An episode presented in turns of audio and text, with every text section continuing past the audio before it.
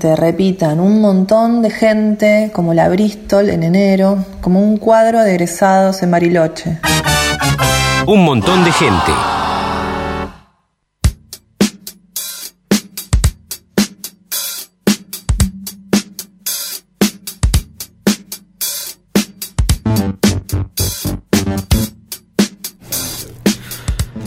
Cariño. Con cariño, este programa se hace con cariño. Eh, gracias por los mensajes eh, desde, desde... Desde todas partes del mundo. Wow, hablamos con Chile y nos escucharon desde México. No, la antena de Radio Universidad altísima. no puede más. Es más, estamos pensando en bajarla porque tampoco queríamos llegar tan lejos. No era la intención.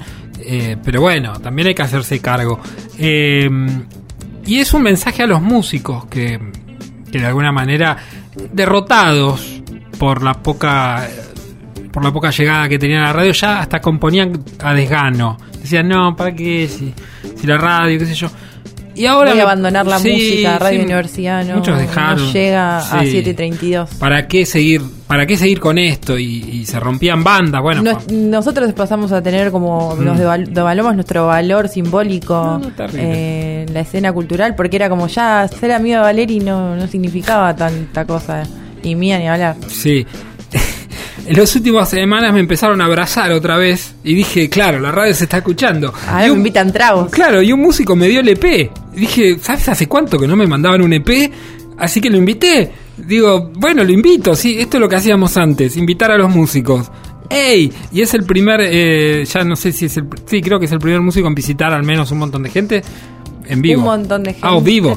para eh, sí sí, sí, sí, No, sí, sí. No, viste que yo memoria mucha Mm, memoria sí. no tengo pero ponele que sí dale. Yo tengo y creo que sí. Sospecho que sí. Mister está aquí en nuestros estudios. Muy buenas tardes. Es un honor, entonces. este, pero por- pues claro Gracias eh, por, Muchas por- gracias por darnos un EP nuevamente. ¿eh? Porque sentimos que. Nada, nos tenían ahí un poco abandonados y ahora han vuelto. Gracias, eh, gracias. Eh, el último piano blanco sobre la tierra. Mm. ¡Wow! fuerte eh ¿dónde está? supongo que en el futuro. ¿Dónde está ese piano blanco? Ah, es una situación distópica. Eh, por lo menos desde la construcción Mm. ficticia de, de ese simple extendido, álbum Sí. o lo que fuere. Sí. eh, se entiende que, que sí, que estaría ahí como en algún museo de- del futuro. Ah, bien. ¿Resguardado por, por, por, por algo? o- Ah, eh, ahí por lo menos la- el narrador habla del último, habla que hay un único museo de cuando al menos había guerras, dice. Claro. eh, y que pretende robar el último piano blanco sobre la tierra. Eso es lo que dice él en un momento de, de una canción. Así que entiendo que debe haber un. Debe existir ese lugar y debe existir ese, ese elemento. Tampoco sé en qué formato, porque la, la- la portada Sí. eh, presenta como un piano blanco. Este, en una SD. Claro, como una suerte. Así que no sabemos tampoco a qué tipo de piano se refiere. Pero Desconozco, no, no, no- no siempre entiendo. Pero lo- Ramiro, tengo lo una duda. ¿Cómo Mm. estás hablando de ese narrador si es un disco tuyo? ¿Quién es ese otro narrador? El autor y el narrador son dos cosas Ah, distintas. contame, contame cuál es la decisión Usted es el autor. de... Yo soy el autor. sí. Usted se, se Este, hace cargo de eso. ¿Y quién Sí, lo sí. narra? El narrador en este caso sería, este, Claro. bueno, eh, en las canciones generalmente, Sí. que es una de las discusiones quizás que, que están implícitas en este álbum, es retomar esa idea de- de- de- del derecho a la construcción ficticia y esa decisión entre un autor y un narrador. No solo en este álbum, sino en ninguno de los álbumes míos, y creo Sí. que de nadie, el narrador, quien narra soy yo, es Ramiro en este caso. Quizás particularmente acá, como hay como bastante juego metadiscursivo, sí hay una suerte de personaje, Claro. que sería un tal Nilsson, que es quien, quien compone estas canciones y quien habita también una suerte de, de relato ahí, ahí ya sí en tercera persona, porque lo- lo- el narrador literalmente es otro, Sí. que pone la voz. Sí. Eh, pero bueno, hay mucho de eso, no, no sé si tengo que explicar ya o contar... No, no, a mí lo que me interesó, yo eh, escuché justo el otro día, coincidimos con, con, con el Mister en, en- en un evento en- y, y hablamos acerca de, de lo que está sucediendo hoy, quizás, y escuchamos también eh, acerca de cómo el presente nos está eh, sorprendiendo, a veces gratamente, a veces no tan. eh, tan grato, eh, con, las, con sus novedades, sus dinámicas. Que sacar un disco, bueno, todo en torno a la música, ¿no? Obviamente, no, no, no la deliramos tanto. O sea, así un poco le pusimos eh, un límite para, para no extendernos, pero hablábamos acerca de que está, está bueno sacar un disco hoy, está bueno difundirlo. ¿Quién lo escucha? ¿Alguien lo escucha? ¿A alguien le importa? ¿O sigo tocando las viejas canciones que alguna vez hice? Y total, no son tantas preguntas eh, que, que no sé quién, quién las puede tú. Bueno, el narrador habla, hace Sí, referencia a eso. Claro. eh, Sí, sí. hay dos, dos tracks que son dos canciones y hay uno que es una narración. Y la narración, que después quiero que hablemos un poco más de, Mm. de esa narración porque me llamó mucho la atención, pero versa sobre la- las nuevas formas de, de edición de la música, si se quiere, quizás Sí, simplificándolo muchísimo. sí, a ver, primero la razón por la cual vamos a hacer todas canciones o u otras manifestaciones artísticas es porque es i- inevitable y porque el- Claro. la finalidad, eh, o mejor dicho, la razón, habita en algo mucho más profundo que, que el efecto que puede producir. Después quizás, digamos, siempre que, que uno encara un disco, es más, el procedimiento es el mismo, imaginás una suerte de universo, construís un imaginario y a partir de ahí abordás tópicos universales, por decirlo así. Y generalmente uno de esos tópicos que nos gustan mucho, creo, a los que hacemos canciones sobre todo, es esta parte metadiscursiva, ¿no? De hablar sobre el oficio en sí, más allá que la historia vaya o no sobre eso. Y acá era como un poco, digamos, esto que está ocurriendo ahora y que vemos ahora de modo más manifiesto, situarlo en otro momento del tiempo, entendiendo que, quizás es muy difícil comprender la evolución de las artes sin acompañarlas de la, de la evolución de la tecnología. Eh, es muy, me parece que es ca- casi como incompleto los, todos los análisis que hacemos si los hacemos estrictamente sociológicos. Porque ha sido el camino del arte, digamos, eh, llegar como una síntesis, ¿no? A ir cada vez este, acotando, reduciendo, pero no en sentido, porque eso tiene que ver con el talento, porque quizás un músico del siglo XVIII te dice, pero una orquesta de tango no es música, y pues, es una orquesta más reducida, y una orquesta de jazz de los 20, digamos. Pero sí un poco la idea era, era, era debatir o problematizar cuando ya este camino de, de la síntesis al que cual parecen eh, eh, conducido la- las narrativas en general, ya eh, empiezan a, a, me parece, a, a tocar un elemento que sí creo fundamental de la expresión artística, que es que no se reduzca a un mensaje. Si algo se, ti- se sintetiza mucho, ya está muy basado en el efecto, ¿no? Uno ve como las narrativas, cómo nos comunicábamos, cómo componemos, eh, o como las, no sé, el punchline, por ejemplo, las poéticas, digamos, de ese verso final que, que en el hip hop es tan, tan este, primal, y me parece que cuando el efecto y el, y el mensaje eh, abarcan todo el espectro del arte, me parece que, que- que lo reducen en cierto modo, porque creo que la gracia del arte no es solo lo que decís, sino cómo lo decís. Que un estribillo me guste no solo porque dice algo a favor o en contra de lo que yo suscribo, sino porque me parece que el, el valor político del arte también está en proponer formas, en colores, texturas. Entonces era imaginar esto que quizás ahora lo estamos viendo un poco más, este, más manifiesto, ya en un futuro eh, exagerado y también, no sé, disertar sobre el tiempo y entender, en vez de, de- desesperarse, entender que, que es algo que es cíclico, o mejor dicho, continuo. Yo, yo hace no mucho, eh, a- a- a- creo que a fines, casi este año, saqué un disco que se llama Mixtape. Y que muchos creyeron que era un disco de hip hop o lo entendieron así, un disco quizás... Y era más bien un- un- una forma de expresarme sobre mi propia juventud, la vieja juventud, de hace di- 20 años cuando yo escuchaba eso, y dialogar con esta juventud. Y me parece que este, este el último piano blanco también, además de hablar sobre la música, es como una forma de dialogar sobre mi propia madurez, por llamarla así, y la madurez de los que ahora son jóvenes, como diciendo, bueno, eh, no todo lo nuevo por, digamos, todo, mañana es mejor, porque siempre prefiero mirar hacia adelante, ¿no? Pero, pero bueno, no todo tiempo por pasado fue mejor ni peor, y, y hay un montón de cosas que son, que se repiten y, qué sé yo, si yo lo tuviera muy claro en términos teóricos, hubiera hecho este, un ensayo. Como no me salió, me puse a escribir un cuento y como no soy escritor, pensé, bueno, ¿cómo sonarían en estas ideas? Y ese fue el camino que hizo esto. Claro. Entonces todo ese cuento que escribí, porque quería ordenar estas ideas, terminó siendo una canción, que es lo que hago, sí. No- no- Nos están ¿Qué por... Así son las mis ideas, como una, Sí, sí, empezó a hablar, no sé, no como sé. una perforadora. Nos están perforando. Vamos a, vamos a escuchar la Vamos a canción. No porque hay una perforadora de No. fondo. Y también por eso, pero también por eso. Bueno, No, no, bueno. Vamos a escuchar eh, Canción de la Antigüedad primero, la tenemos ahí. Muy bien. Eh, también para entrar en clima, para invitar a, a los oyentes a, a escuchar la letra, particularmente. Sí, sí, no, una cosa de locos.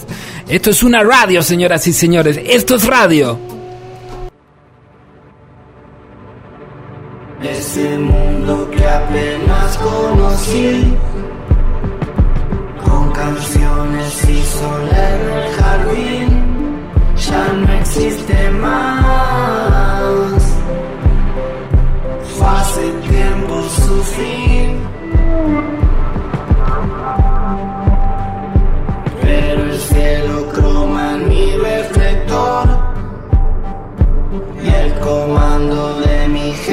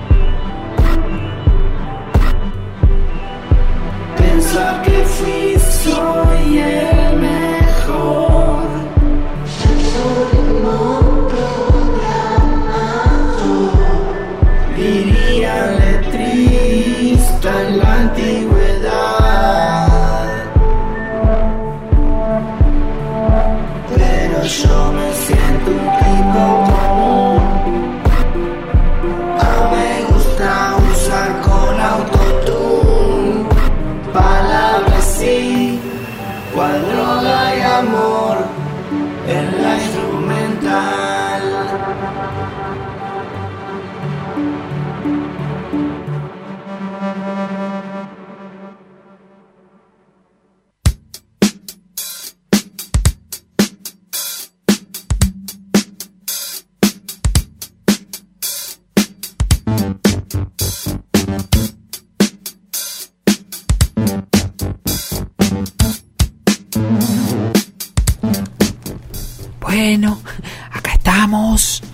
Eh, con Mister, este, este EP eh, acaba de salir, ¿no? Hace muy poquito. Sí, creo que fue dos semanas atrás que lo publicamos. La nada Nisman. Pero hoy dos semanas son. Un montón. ¿sí? Ay, ya está viejo.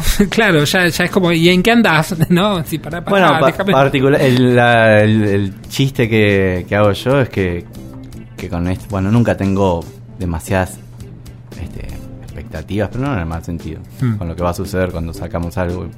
Pero digo que con esto hay como 60 años para escucharlo. Claro. El juego, este juego, digamos, de, de- de Ujú. hablar del 2080 o pensar un 2080, el chiste está en que, bueno, si no lo, no, no importa, escúchenlo como puedan, eh, tienen 60 años de ventaja, así que... Eh, Sí, yo eh, El lector de mi libro aún no, Sí. no ha nacido, No aún nació, no nace. claro. hay que dejar pasar el furor ese que como que medio que aburre y esperar que sedimente la música en este caso, la obra, para llegar, ¿no? Como cuando todos van miran la casa de papel. Hmm. ¿Te dan ganas de mirar la casa de papel? Eh, no, no, creo que no. Eh, estaba pensando que hacía rato que no se hablaba tanto del futuro por cargar con un presente tan tan novedoso, ¿no? ¿Te acordás que en una época cuando éramos más chicos, el futuro era como, bueno, el auto que vuela, volver al futuro, las zapatillas que se ajustaban solas. Hoy como que, viste, pasa todo de día, día a día, esto de mañana sale un celular Sí, que sí. te rasca la oreja y mañana la zapatilla que te lleva que ya no está como la sorpresa, el factor sorpresa. No sé quién vende factores sorpresa, porque te está cagando de hambre. Eh, en cambio, vos retomás esa, esa idea vintage ¿eh? de- del Sí, futuro me- me- me- distópico. claro, han hablado- ah, me han mencionado el término retrofuturista y... Sí, en realidad es como una idea de... Me parece que la canción en esencia es, por definición, un- una burla al tiempo, ¿no? Digamos, la canción juega con el tiempo a, a gusto y placer. Claro. Eh, por ende, en las reglas de la canción, eh, la temporalidad siempre es un campo fértil para, para jugar. Eh, así que, más allá de que hay una referencia implícita y explícita sobre el futuro, también la segunda canción, o la que sería la principal en realidad, tiene un sonido, nosotros decíamos que era de 1972. O sea, no, no, no ubicamos explícitamente y la, la canción funciona, digamos, por fuera de eso. Eh, vuelvo a lo mismo, puede que esté hablando del. O sea, los imaginarios que utilizamos siempre sea como fueron los primeros dos discos de las armas que hablábamos de. De no estábamos hablando de las rutas, jamás Sí. hablamos de rutas ni de parrillas. Eh, no era nunca, nunca eso. Eso sencillamente es el imaginario al cual vos te servís. Un imaginario que no solo es poético, sonoro y demás, acá también. Y aparte de ahí, en realidad, estás creo. Siempre hablamos de los mismos temas, del tiempo, de la muerte, El- de esas amor. cuestiones que son. Yo en ese sentido soy bastante recurrente y mis obsesiones son bastante poco originales. Ujú. No, lo- lo- los, gran- los grandes temas, quizás con pequeñas ideas, pero los grandes temas me atraen. Así que también es eso, es esta cuestión, no sé, capaz que un sociólogo pensaría en esta idea de la posmodernidad y todos los tiempos mezclados. El disco también hace- se permite, porque para eso hacemos canciones, para que, vuelvo a lo mismo, no es un ensayo sociológico, eh, es, es un disco. Yo pienso, pienso en canciones, pienso en sonido, y esto nace de ahí. Después hace un camino inverso, después lo completamos. Pero inclusive el, el track 3, que es el que, digamos, el rubor de la flor, este me parece que se completa cuando ahí hay que mencionarlo, bueno, a Lucas Gregolini, que es el que me sigue en todos los caprichos musicales y produce un Sí. montón de mis ideas, y Franca Dierno, que, que metió ahí unos chelos increíbles y se prestó a, a leer el relato de- del Dogo. Eh, me parece que ahí se completó, ni siquiera te diría que si yo te hago leer el cuento, no sé si funciona. Por alguna raz- razón siempre yo necesito ir al sonido, ¿viste? No, no soy escritor, no soy poeta, o no me siento, por ahí podría Claro. coquetear. Y en el sonido funciona. Y bueno. ¿De y- quién es ese texto, El rubor de la flor? eh, no, es mío, es mío, por eso, digamos, el proceso fue ese, todas estas ideas, como no me salían desde un lugar, este, eh, desde el rigor de un ensayo sociológico, escribí un cuento, pero después me di cuenta que tampoco me sentía completo, entonces me imaginé cómo sonaba, me había imaginado un disco entero yo. Decía, ¿cómo sería esa sonoridad que está aplicada a narrativas súper breves y directas y más asociadas al mensaje? eh, pero llevada a esta poética eh, más ornamental y qué sé yo, de- del rock de los 70, por decir. Entonces imaginé todo un disco así, porque estamos acostumbrados a escuchar el autotune, a escuchar, eh, no sé, lo que es la música industrial y demás, sobre cosas más acotadas armónica y narrativamente. ¿Cómo sería? Me había imaginado todo un disco de... Me imaginaba canciones de Elton John, pero... ¿Y qué pasó? quizás... Que, que quedaron tres, digo, ¿no? ¿Qué pasó que no es votó? que quizás, este... Mirá, lo Se, cierto se te que- fueron los compañeros, dijeron, No, no, no, lo cierto es que, que en el modo en que trabajamos es muy, siempre es muy, este, muy acotado por cuestiones de tiempo y de dinero. Claro. Y, y quizás eso juega a favor, porque una idea que podría haber sido ambiciosa me parece que, que llegó a resolverse de un modo, o sea, la idea quedó, quedó ahí este, planteada.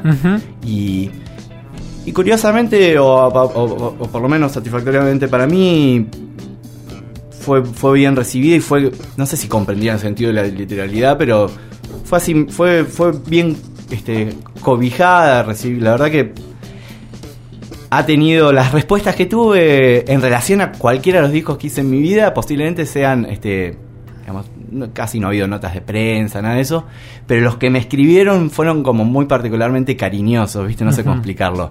Eh, en cierto modo los interpeló y eso, bueno, me parece que tiene una tiene total coherencia con lo que habla el, disquito, ¿no?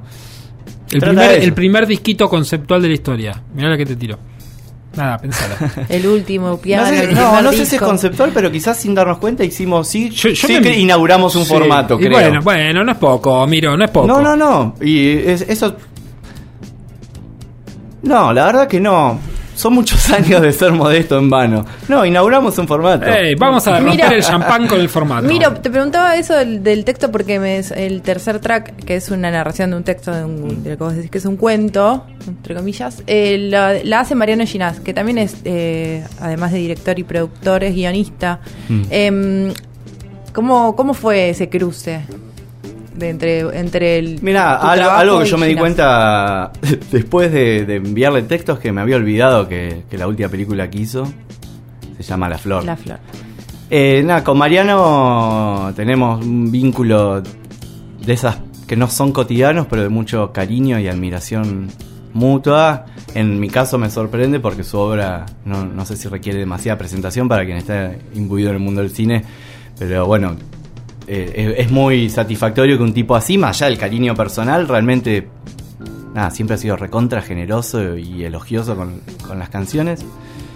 Yo cuando decidí incluir este texto no quería hacerlo yo, tengo años en radio, pero no, me parecía que no daba. Y hablé con una, bueno, con Laura Citarella, que es amiga en común también con Mariano, y amiga, bueno.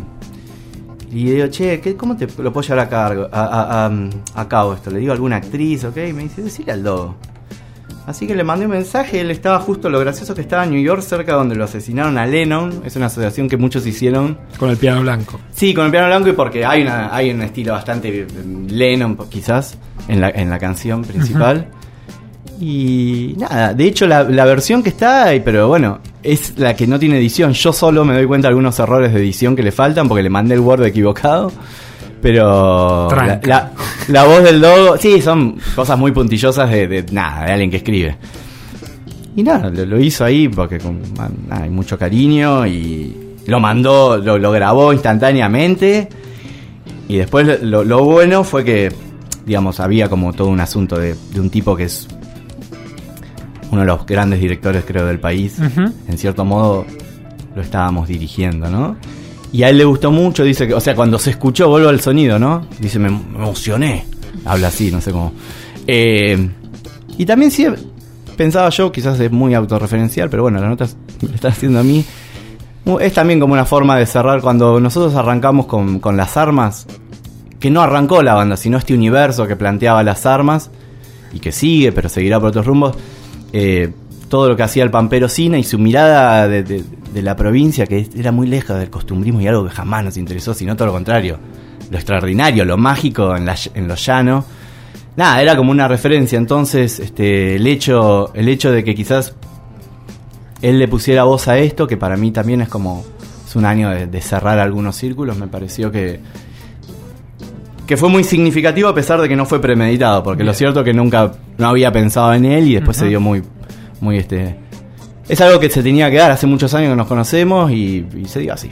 Bueno, vamos a escuchar el último piano blanco sobre la tierra. ¿Qué te parece? Es el track número 2 de este EP llamado El último piano blanco sobre la tierra del Mister. Es el mundo que apenas conocí, con canciones y sol en el jardín, ya no existe más. Fue hace tiempo su fin.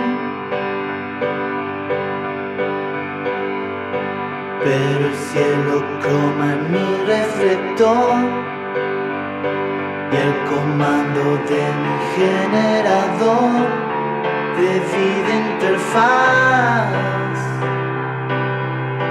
está bien para mí.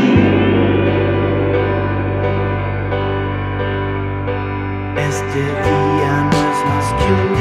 más.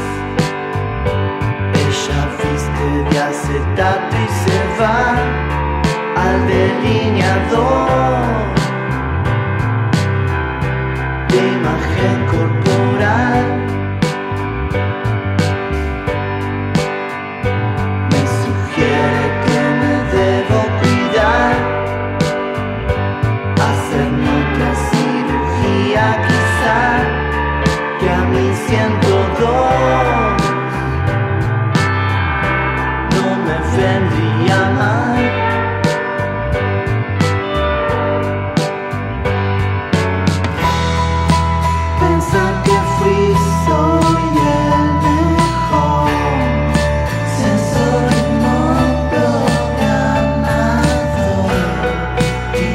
reality, land you.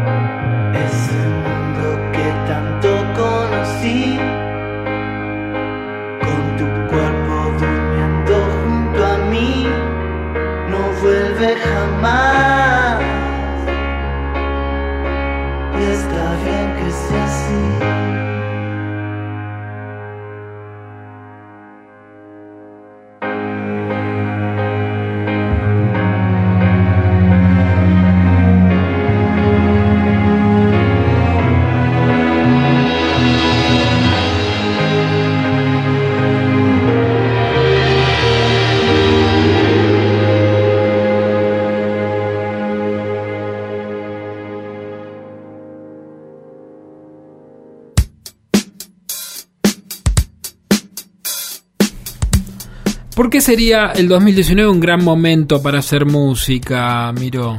¿Por, por, por la facilidad de llegada o está difícil? Mm, claro, tomaste las palabras que dije fuera del aire. Eh, no, pero está bien, no hay problema. Eh, Y los periodistas son así, ¿viste? No les puedes confiar nada. Bueno, pero por lo menos es algo que sí dije. No lo inventé. no lo inventé. Como vos dijiste el año pasado. Claro. ¿Por qué nací No, de yo, boca? creo, yo creo que, que, digamos, sí es evidente que es un momento de, de- de un montón de, de, de para seguir, ¿no? En línea con Sí. lo que venimos hablando, de cambios tecnológicos, sociales, algunos cambios sociales maravillosos, otros no. Bueno, recién ustedes estaban hablando de, de lo que está ocurriendo en, en Chile.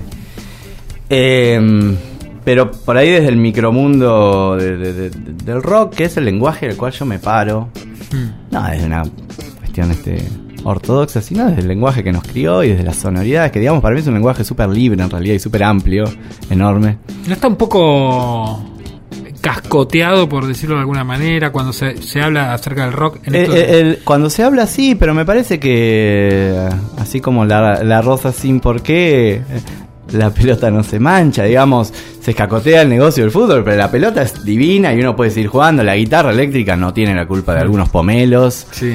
y demás. Y, y el rock tampoco ha sido pomelo, también nos ha dado Patti Smith. No, claro. Esto de, de- Sí, sí. de- de abrir mentes y de cambiar.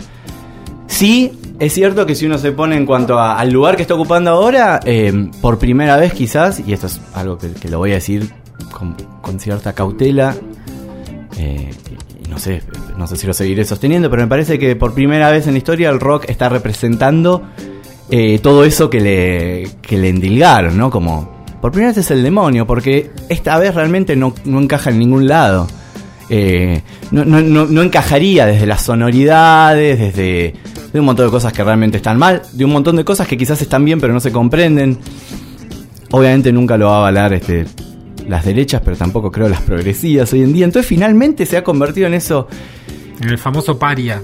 y, y eso vos lo podés eh, utilizar desde un lugar de victimizarte o desde el resentimiento o desde la libertad.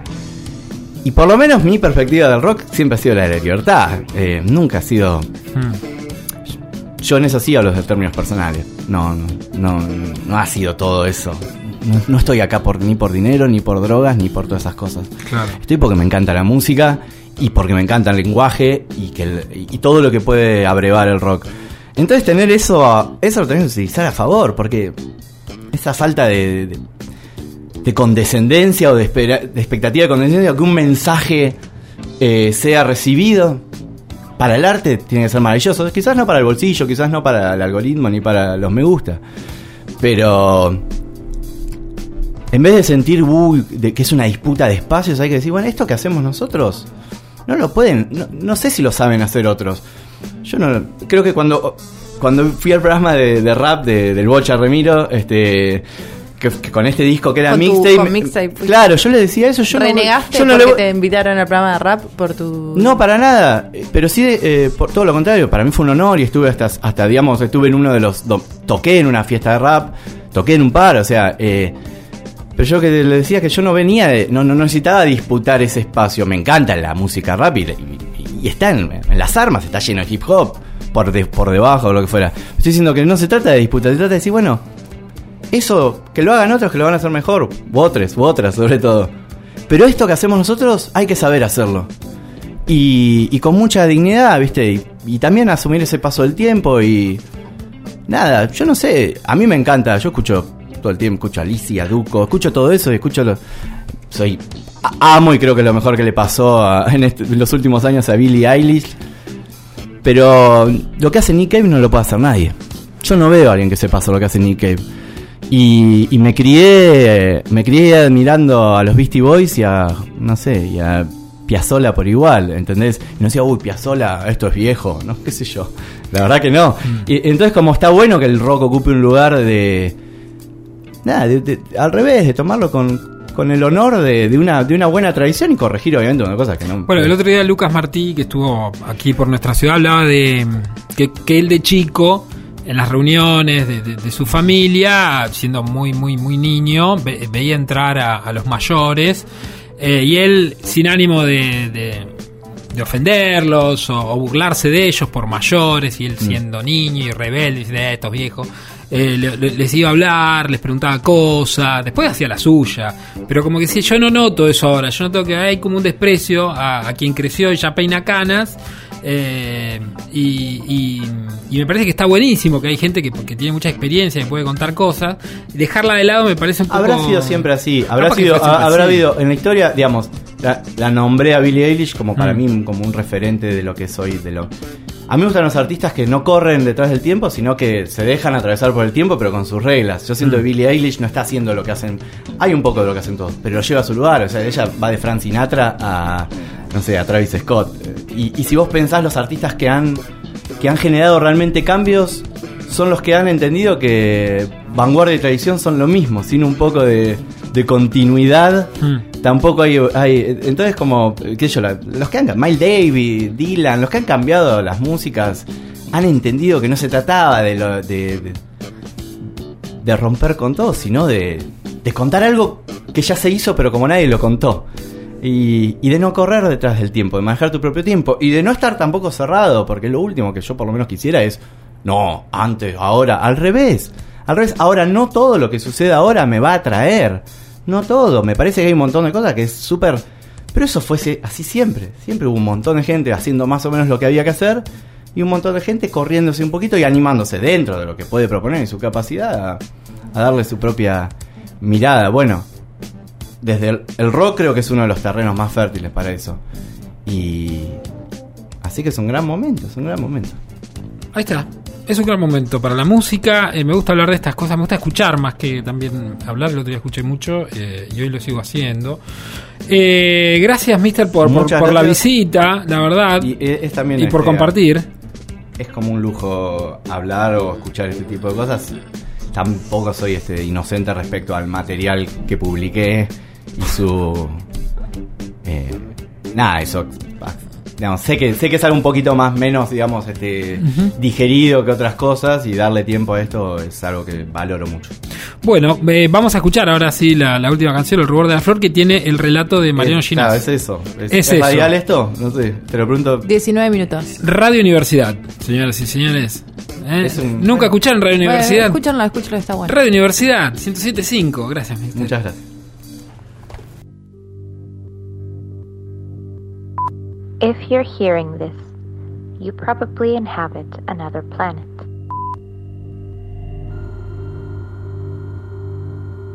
Esas almas son como luces estroboscópicas.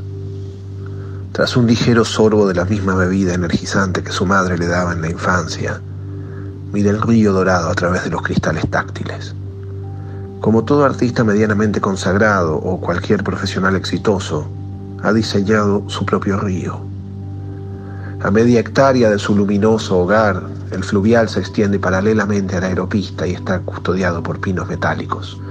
Fue una solicitud de Hannah, su joven novia, fascinada por las nuevas forestaciones europeas. Fue precisamente en un viaje al viejo nuevo mundo donde decidieron formalizar y convivir.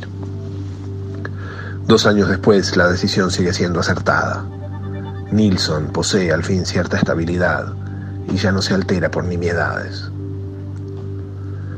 De hecho, esta mañana aceptó con gracia a los fans y curiosos que se instalaron en su río, esperando que asome a la ventana o baje al bañado.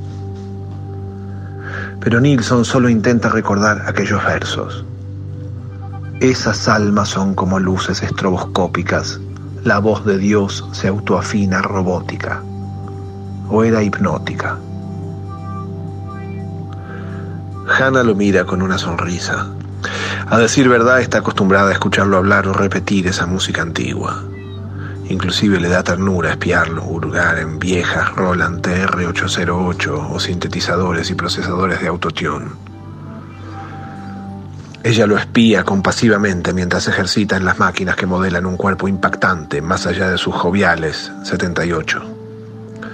Sabe que Nilsson es algo melancólico y que a pesar de gozar de una saludable mediana edad, a veces habla como si tuviera 156 y no 102.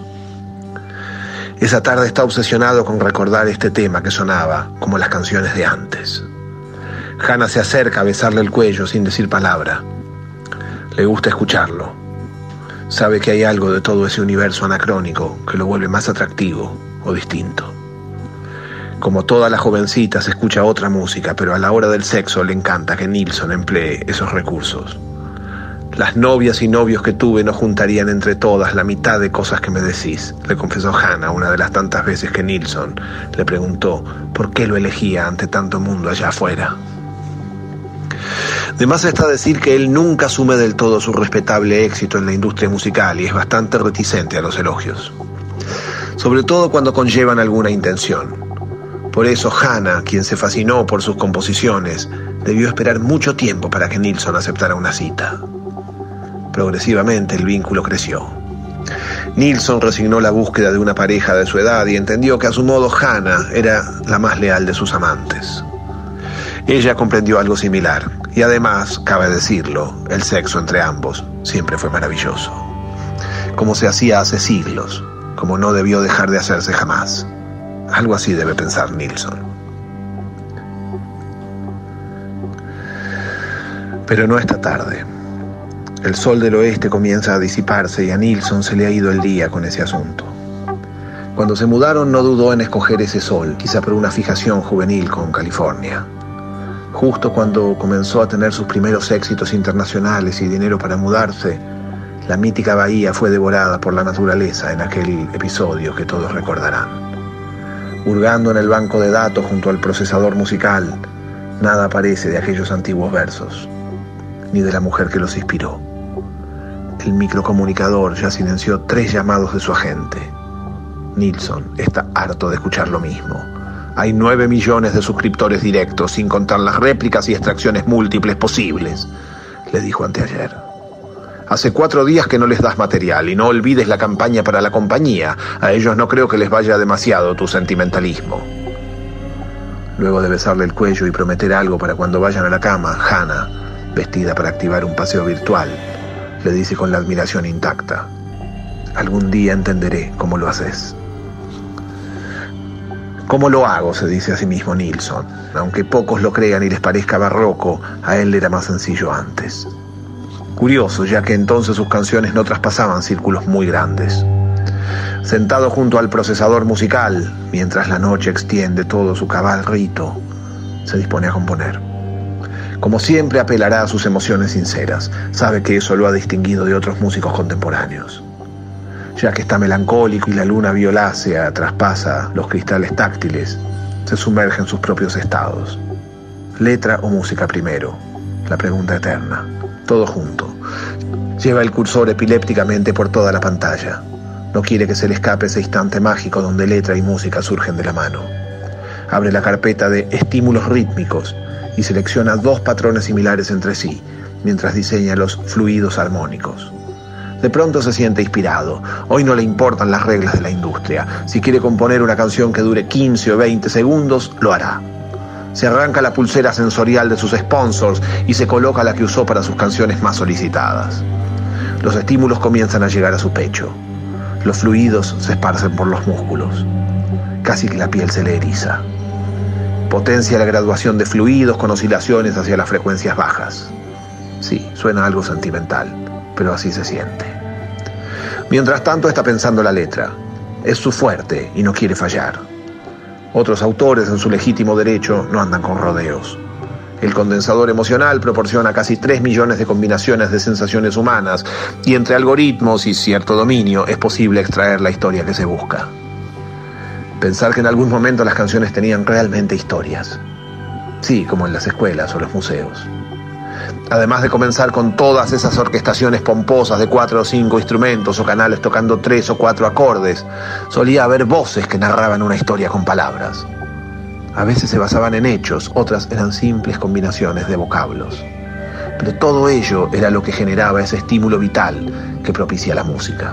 Para llorar o bailar o sentir deseo, era necesario no solo dedicar todo ese tiempo, con posiciones de cuatro minutos a veces, sino procesar una importante perorata. Nilsson nunca dejó de pensar en aquello. Se había criado escuchando todo aquello y aseveraba que contenía algo insuperable. Por eso se tomó años trabajando con un programador para confeccionar su propio condensador emocional. El modelo habitual consta de un banco que replica y decodifica los sentimientos extraídos de múltiples experiencias humanas recabadas por terapeutas, oficiales de control y educadores. La habilidad de los letristas está en poder extraer señales que infieran nexos universales. Esta canción habla de lo que me pasó a mí, suele decirse al recibir una exitosa condensación.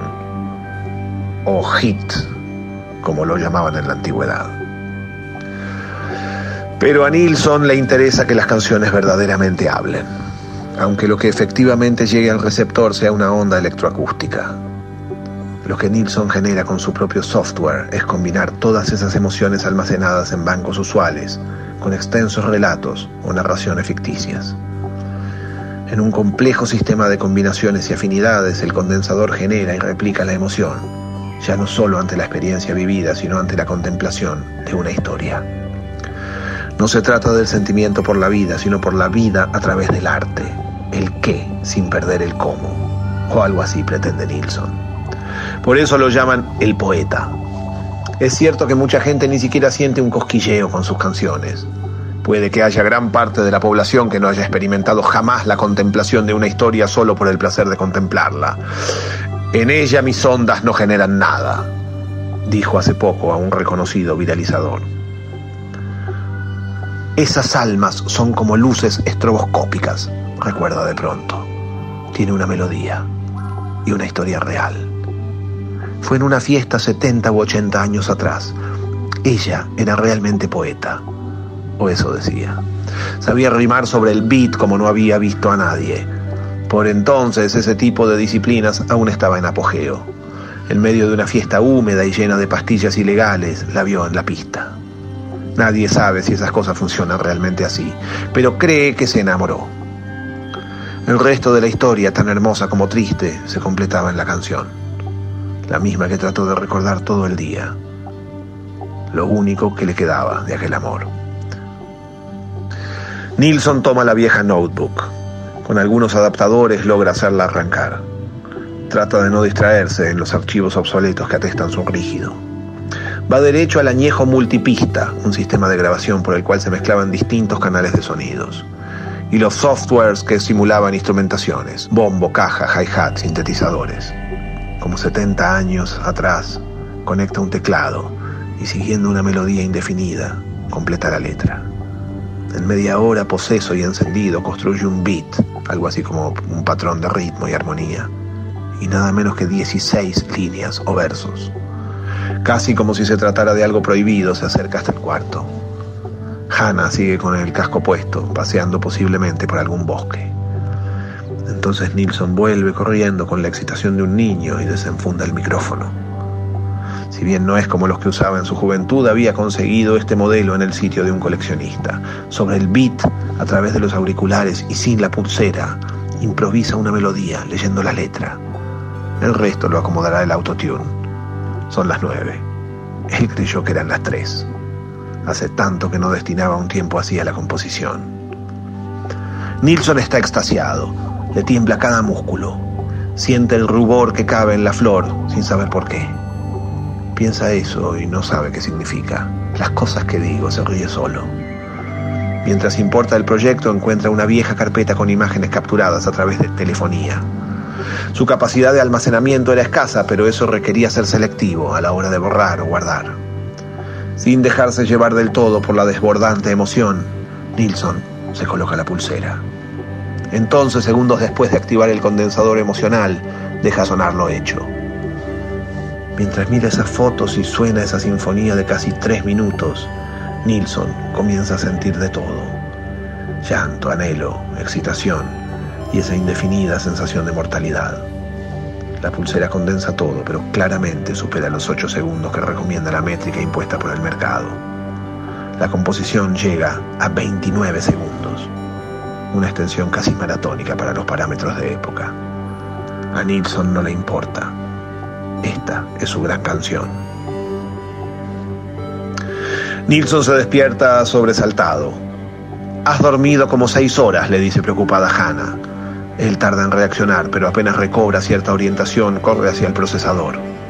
¿No vas a tomar nada? le pregunta Hannah desde el otro cuarto. Nilsson no la escucha. Fija los ojos en la pantalla y ya no los quitará por un tiempo. Un helado escosor asalta su cuerpo. No puede ser verdad, pero sí. Lo que